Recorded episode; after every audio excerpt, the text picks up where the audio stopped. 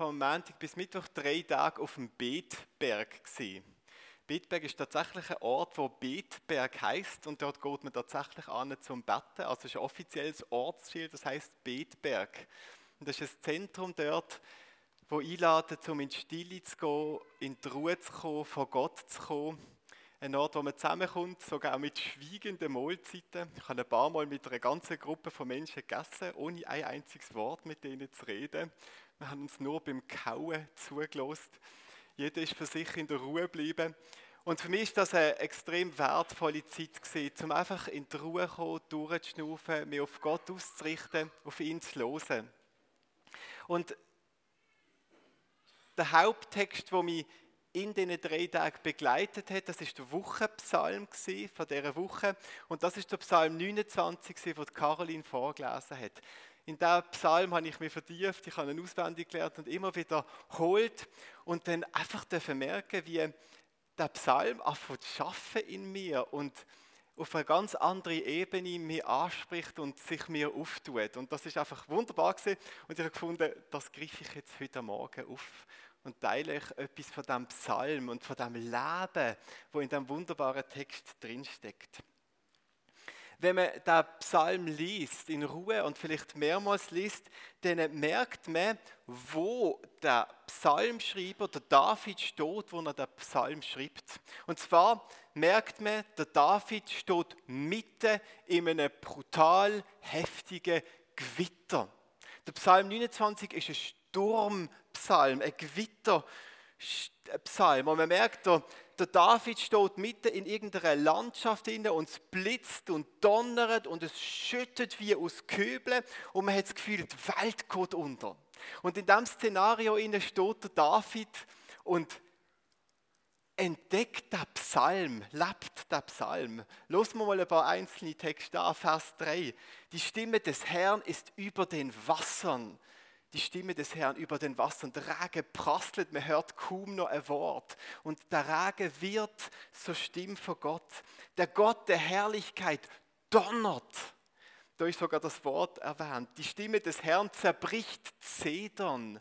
Dort merkte, wie irgendwo am, am Hügel weiter hinten ein Blitz einschlägt in einen von diesen mächtigen Bäumen. Und der Baum ist wie ein Zündhölzli, das aufgrund von dieser Macht umgestürzt wird. Lässt hüpfen die Bäume. Alles erbebt und vibriert mitten in dem. Vers 7.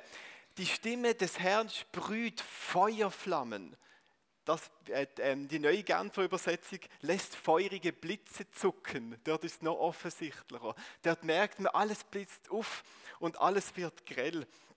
Und dann der Vers 9, wo, wenn man da liest, einem ziemlich schräg reinkommt, dort heißt, die Stimme des Herrn lässt Zicklein vorzeitig gebären. Und da merkt man, da sind die Tiere im Wald, in dem Gewitter und der Blitz und die Kraft, die ist so stark und die löst derartige Panik in diesen Tieren aus, dass es eine gewaltige Hormonausschüttung gibt und alles kommt durcheinander und da wird etwas in Gang gesetzt durch die Kraft. Und all das fasst der David zusammen in dem Psalm.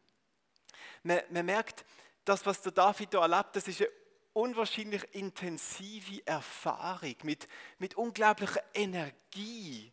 Etwas, was einem nicht kalt kann lassen.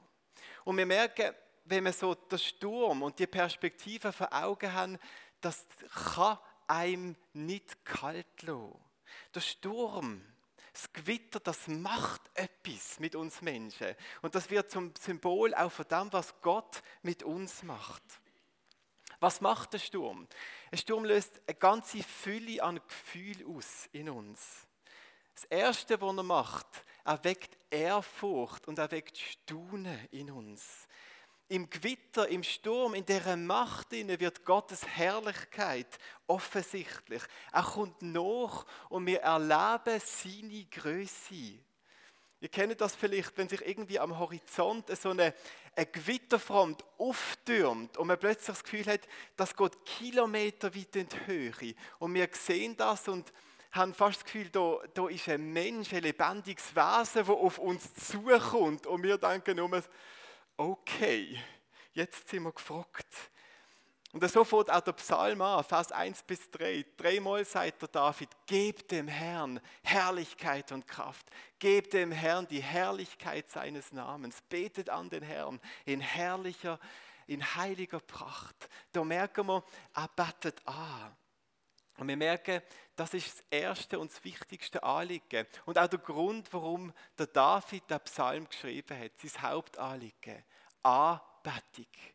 Der Psalm und jedes Gewitter, das wir erleben, soll in die Anbetung äh, führen. Am schönsten wird für mich das im Vers 9 sichtbar. Nachdem der David all das aufzählt hat, das Gewitter beschrieben hat, das aufleben lassen hat, endet er mit dem Satz, und alles in seinem Tempel ruft Herrlichkeit. Dann merken wir, das ist das Echo von allen, die versammelt sind, von der ganzen Menschheit, von der ganzen Schöpfung. Und in seinem Tempel ruft alles Herrlichkeit. Dort mündet das Gewitter an. Und das ist das Erste, was ein Gewitter mit uns machen soll. Der Luther hat es auch gut übertitelt, der Psalm. Er gibt ihm den Titel Lobpreis der Herrlichkeit Gottes.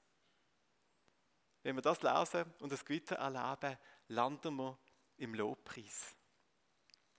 Ein Gewitter, ein Sturm weckt aber auch noch andere Gefühle. Er macht auch Angst. Ein Sturm macht richtig zünftig Angst. Und das hat damit zu tun, dass wir Menschen sind und auch Gott ist. Das hat damit zu tun, dass das ist wie die Angst ist das Gegenstück zu der Größe von Gott. Wir erkennen nicht nur, wie groß Gott ist, sondern im Gegenstück dazu erkennen wir auch, wie klein wir Menschen sind. Im, im Sturm merken wir unsere Schwäche, unsere Ohnmacht, unsere Chancenlosigkeit gegen die Macht, wo mir da entgegenkommt.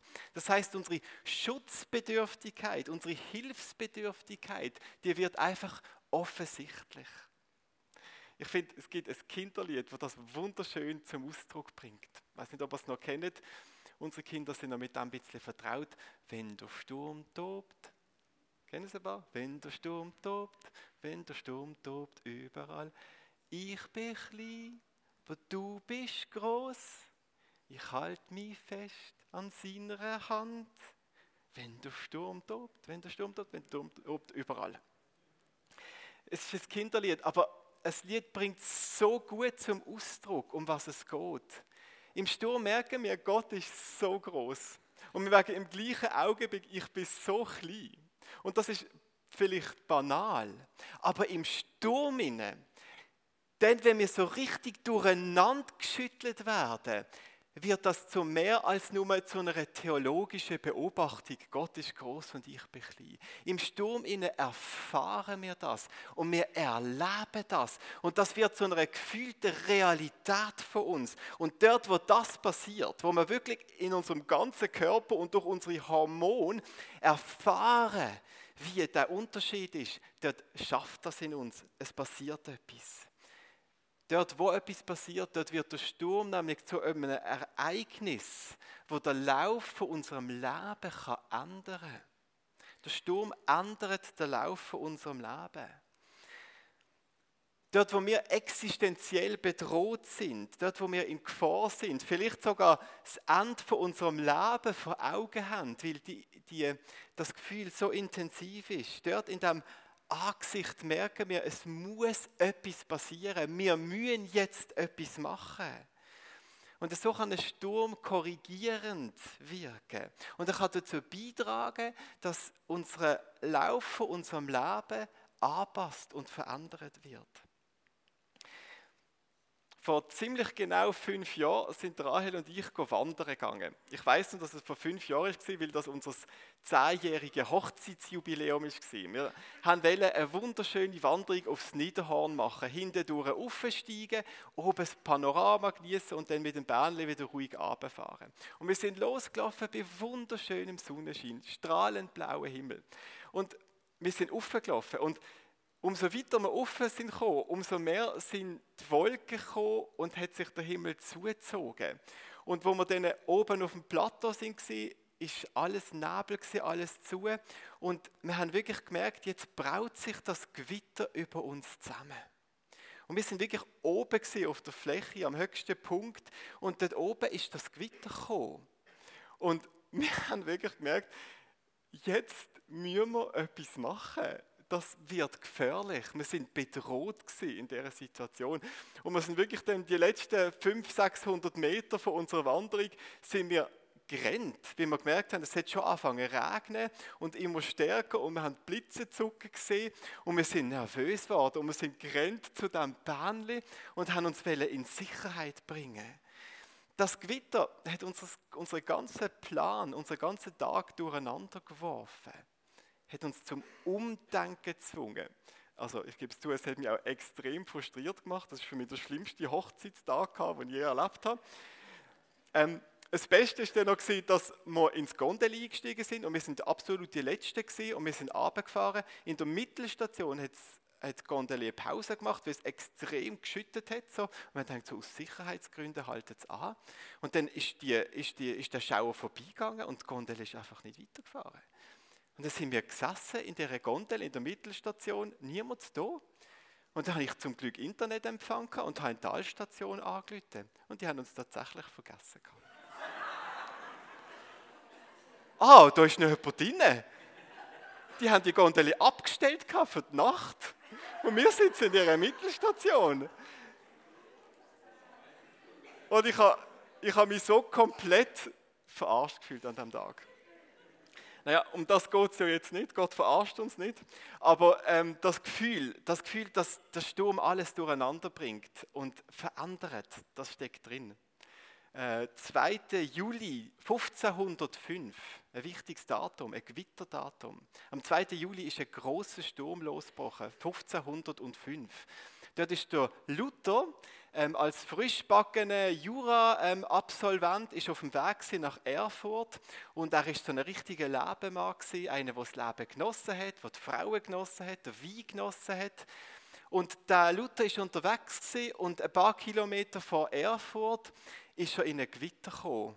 Und zwar so ein Gewitter, wie hier in dem Psalm 29 ähm, beschrieben ist, oder? Äh, ganz in seiner Nähe ist ein Blitz in den Baum eingeschlagen, mit so einer Wucht, dass es ihn von den Beinen gerissen hat. Und er ist dort im Schlamm gelegen und hat gebetet, ich werde Mönch, wenn du mir hier durchhilfst. Ähm, existenzielle Erfahrung für den Luther. Also er hat vorher schon mit dem Gedanken gespielt, das ist jetzt nicht von 0 auf 100 gewesen, aber dort ist es festgemacht worden. Und ab dem Punkt ist sein Leben nicht mehr so weitergegangen, sondern so. Sein Kurs ist korrigiert worden durch den Sturm. Das Ereignis ist zu einem Moment geworden, wo sein Leben anders gelaufen ist, wie er das geplant hat. Das beste Beispiel, noch ein Stück krasser wie der Luther, das ist ähm, der Jona. Kennt ihr vielleicht? Jona kommt auch in einen großen Sturm. Und der Jona ist nicht nur so ein bisschen falsch gelaufen mit seinem Leben, sondern er ist verkehrt gelaufen, komplett. Sünde ist Definition, dass, unser Leben, dass wir unser Leben in die falsche Richtung leben, dass wir in die falsche Richtung gehen, mit, mit einem falschen Ziel vor Augen. Und sein Ziel, das der Jona hatte, ist ganz neu anders gewesen, wie Gott sich das vorgestellt hat. Und was macht Gott? Er kommt mit einem Sturm so gewaltig, dass alle mit dem Tod gerechnet haben. Und am Ende von dem Sturm steht der Jona auf und korrigiert den Lauf von seinem Leben um 180 Grad. Er lebt anders und er lebt in eine andere Richtung. Der Sturm korrigiert den Lauf von unserem Leben. Und über unser Leben fängt manchmal auch so ein Sturm, ein Lebenssturm, wo einfach alles durcheinander bringt. Da liegt irgendetwas in Scherben, es geht eine Beziehung kaputt, es geht eine Arbeit kaputt, es geht ein Umfeld kaputt, es geht ein Konzept von unserem Leben kaputt, wie wir uns vorgestellt haben, wie es soll aussehen mit unserem Leben. Es wird einfach durch irgendeinen Umstand, durch ein Unglück einfach weggeweiht und durcheinander genommen. Und wir stehen dann in diesen Trümmern und wir denken, was soll das jetzt? Was mache ich jetzt? Und so ein Lebenssturm kann zwei ganz gute Sachen haben. Mitten in dieser Zerstörung, wo das in unserem Leben, in unser Gefühl, in unserer, unserer Vision und Träume hinterlässt. Und das Erste, was so ein Lebenssturm kann machen kann, ist, es kann korrigierend wirken auf unser Leben. Nicht unbedingt, weil wir Sünder sind und einfach in die falsche Richtung laufen. Auch das kann korrigiert werden.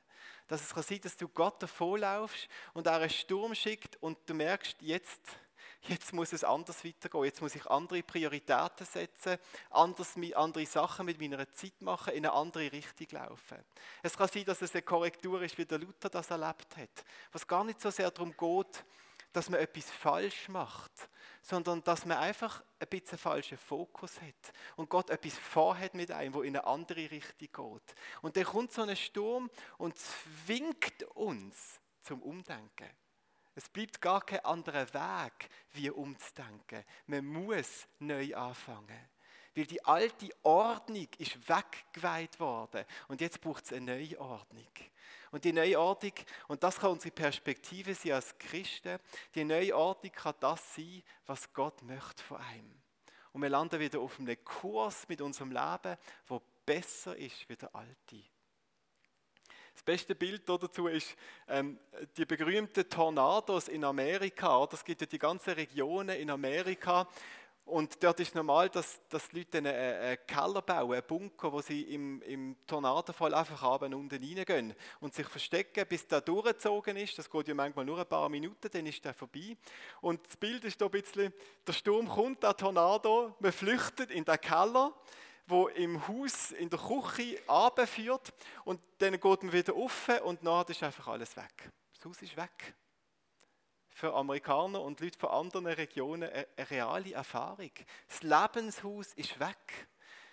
Und der Mann stellt sich nicht die Frage, du Schatz, machst du mal Kaffee in der gleichen Küche am gleichen Ort. Sondern dort stellt sich die Frage, was wird jetzt anders? Wie geht es jetzt weiter? Eine Korrektur, die stattfindet. Und das ist die Herausforderung, dort wo wir einen Sturm erleben. Sind wir achtsam?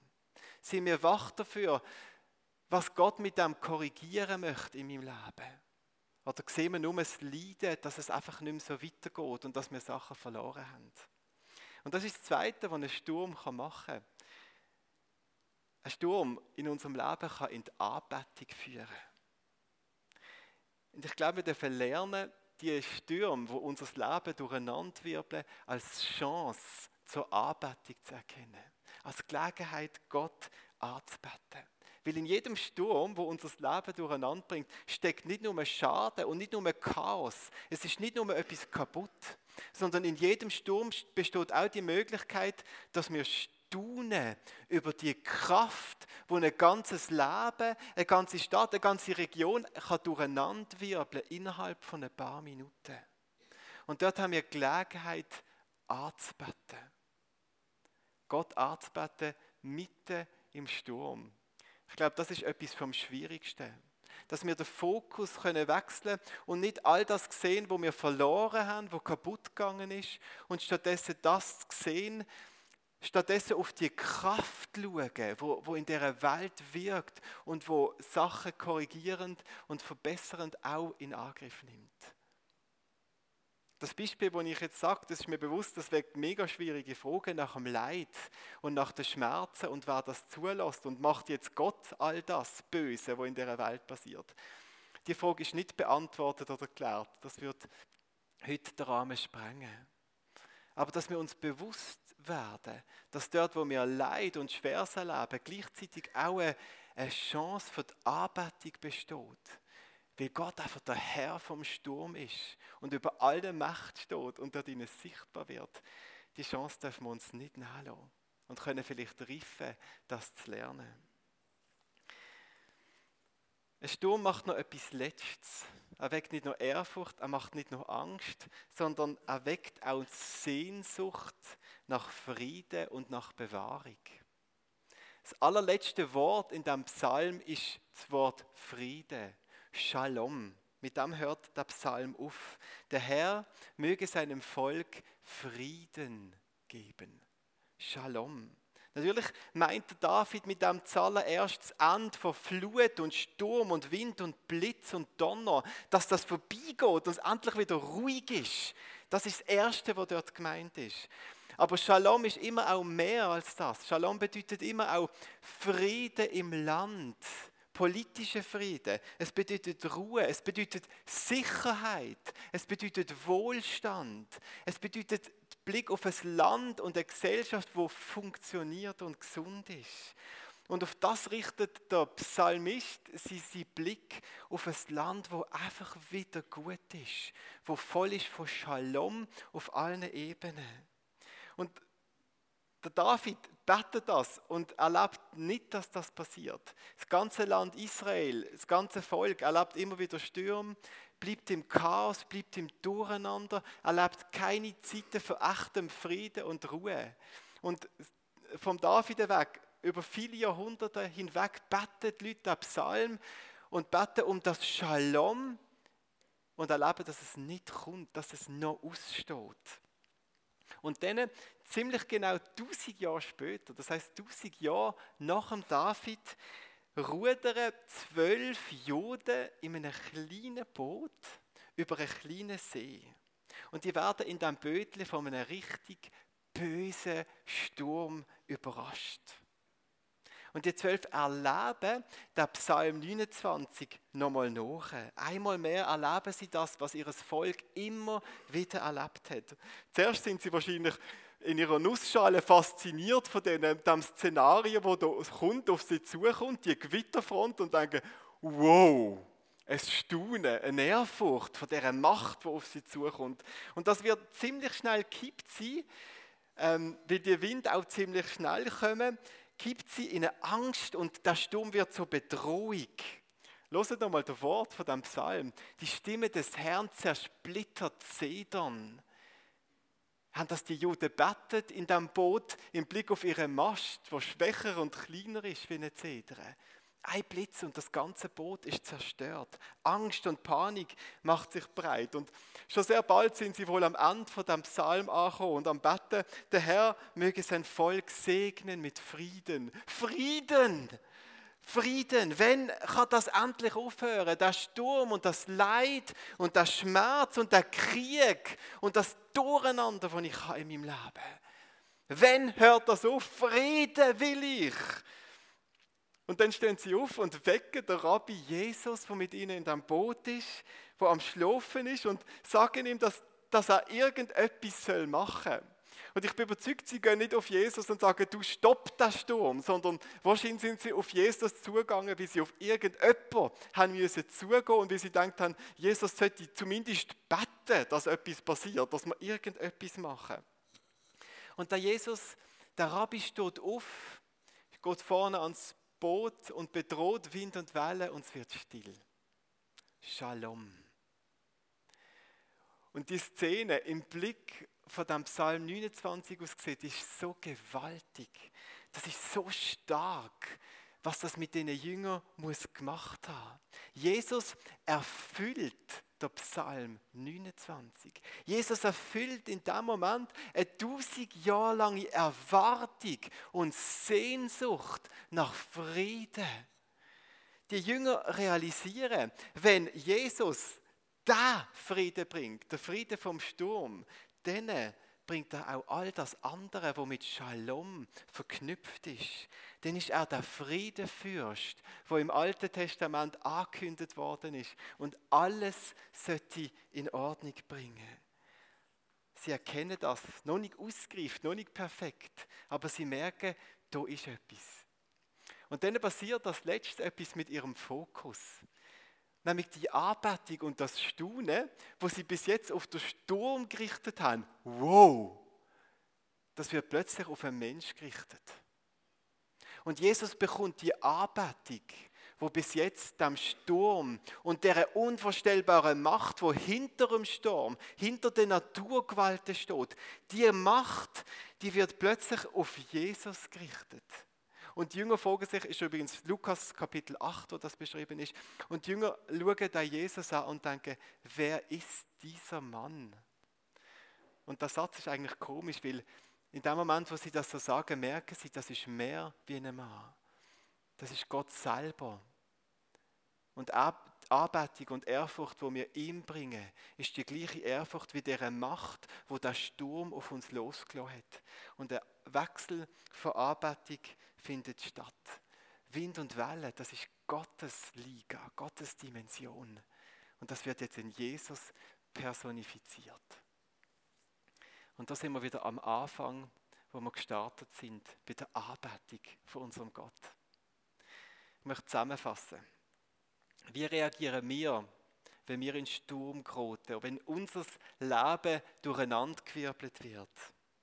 Erstens, wir anerkennen die Macht, die Kraft als einen Weg, wie Gott neue Perspektiven und neue Ordnung schafft. Irgendwie schafft Gott etwas durch den Zerbruch und die Zerstörung. Zweitens, wir bleiben gelassen, dort wo wir in den Sturm geraten, weil Jesus bei uns im Boot ist und er verheißt und durch seine Gegenwart bei uns die Verheißung da ist, dass nach dem Sturm der Friede kommen wird. Und da stellt sich die Frage an dich, ist Jesus bei dir an Bord? Hast du die Beziehung von Jesus, dass er Teil ist von deinem Leben, in deinem Leben ist? Dass du mit dieser Perspektive auf den Frieden, auf den Shalom unterwegs bist? Oder ist das eine Einladung, eine Entscheidung, die er aussteht?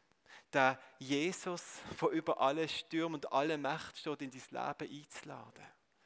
Wenn du merkst, dass du eigentlich allein in deinem Boot hockst und niemand kannst rütteln und dich auf niemand kannst verlassen, wo diese Macht, die dir begegnen, gewachsen ist, dann lad ihn ein.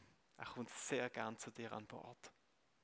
Und drittens, durch alles durch, vor dem Sturm, mitten im Sturm und nach dem Sturm, wenn der Friede eingekehrt ist, überall haben wir Grund für Anbetung. Grund, Gott zu ehren und über ihn zu staunen. Und das werden wir jetzt in der nächsten Zeit machen, in der Anbetung und in der Obigmalszeit. Und Frank, ich möchte bitte das Obigmal einsetzen.